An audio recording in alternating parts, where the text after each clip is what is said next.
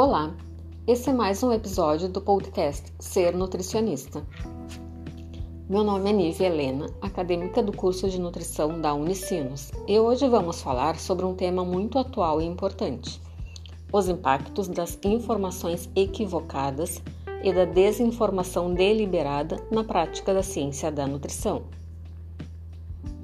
Acaba de ser publicado no site do renomado The Journal of Nutrition publicado pela Sociedade Americana de Nutrição, o artigo Misinformation and Disinformation in Food Science and Nutrition Impact on Practice, de autoria das pesquisadoras Corey Dickman, Camille Ryan e Tracy Oliver, que atesta a preocupação dos cientistas com os impactos da desinformação sobre a saúde da população em geral.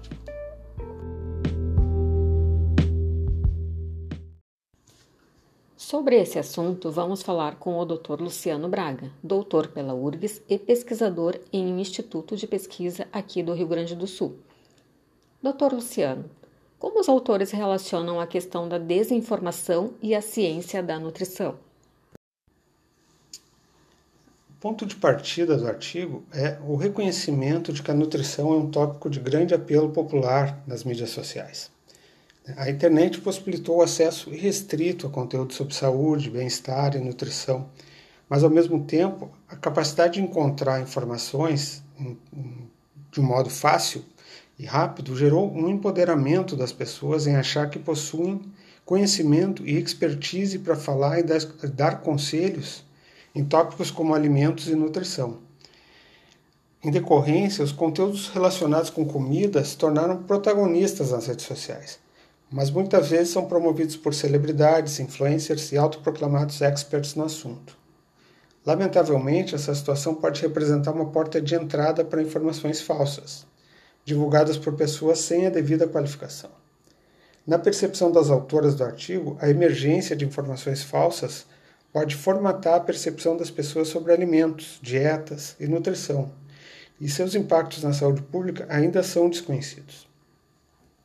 Então, embora os cientistas sejam identificados como um dos grupos mais confiáveis na sociedade, um número considerável de norte-americanos prefere não reconhecer os profissionais em nutrição, o que abre espaço para autoproclamados especialistas. Para combater a desinformação, os cientistas, pesquisadores e profissionais da nutrição são motivados a compartilhar informações online, mas mantendo a adesão às evidências científicas. Então, doutor Luciano, é neste contexto que as pesquisadoras apresentam o problema de pesquisa a ser tratado no artigo, ou seja, com o aumento da disponibilidade de informações online, como os cientistas clínicos podem navegar neste espaço com discernimento, mantendo o profissionalismo e a credibilidade. Bom, o artigo dedica a primeira sessão a oferecer um panorama do território das informações falsas, separando as informações que são equivocadas, mas que não possuem a intenção deliberada de espalhar informações incorretas, que seria misinformation no idioma inglês, das informações erradas que são deliberadamente espalhadas com a intenção de manipular a narrativa, disinformation em inglês. Os influencers, alguns deles sem muito padrão ético, competem com cientistas na disseminação de informações sobre alimentos e nutrição. Esses gurus são especialmente poderosos porque monetizam os conteúdos e atraem seguidores ao compartilharem narrativas atraentes, mas falsas, sem maiores consequências. Para que o ouvinte tenha uma ideia, um, um estudo comparativo entre blogs de nutricionistas registrados e influenciadores sem formação na área mostrou que os primeiros tratam primordialmente da questão do estilo de vida e comportamento alimentar, enquanto os segundos tratam de desafiar o conhecimento convencional em medicina, promovendo técnicas alternativas e, muitas vezes, contendo informações conflitantes. Neste novo cenário, em que as informações podem ser facilmente compartilhadas, aumenta o desafio para os nutricionistas que se pautam pela literatura científica? Sim, com a quantidade de informações falsas sendo compartilhadas nas mídias digitais, nutricionistas credenciados podem desempenhar um importante papel em fornecer informações precisas, com base em evidências. Para tanto, é necessário desenvolver o pensamento crítico.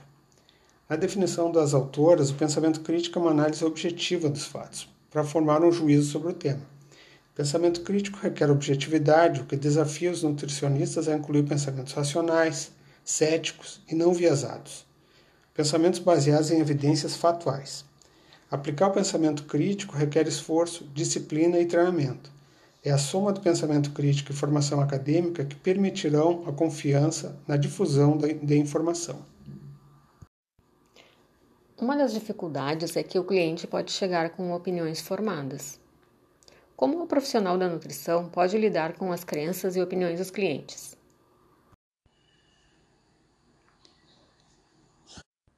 É com pensamento crítico que a comunicação pode ser efetiva. Pensamento crítico exige dos nutricionistas uma variedade de características intelectuais, como a coragem de fazer perguntas difíceis, empatia para ouvir as preocupações dos clientes, integridade para manter a ética profissional e confiança nos seus conhecimentos e habilidade para auxiliar os clientes.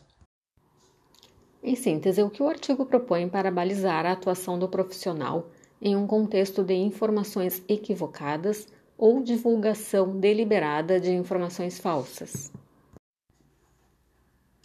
O artigo revisa os três princípios do Código de Ética da Academia de Nutrição dos Estados Unidos e propõe um checklist para a atuação profissional, qual se recomenda que, primeiro, tire conclusões baseadas na robustez das evidências. Avalie criticamente todas as informações, questione informações errôneas e foque no conjunto de evidências. Segundo, desenvolva inferências apropriadas a partir dos fatos. Lembrar que incerteza existe e que é melhor seguir uma estratégia baseada em evidências. Considerar outras questões de saúde, além da nutrição, também é importante. Terceiro, mantenha o controle das emoções. Permaneça objetivo, evite comunicar crenças pessoais e sempre faça uma autorreflexão. Para o profissional se destacar entre tantas informações incorretas e ser a voz da prática baseada em evidências, ele precisa desenvolver as habilidades descritas nesse artigo e sempre defender a ética profissional.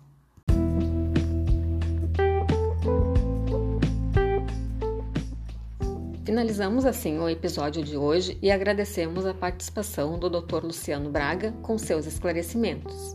Obrigado a você.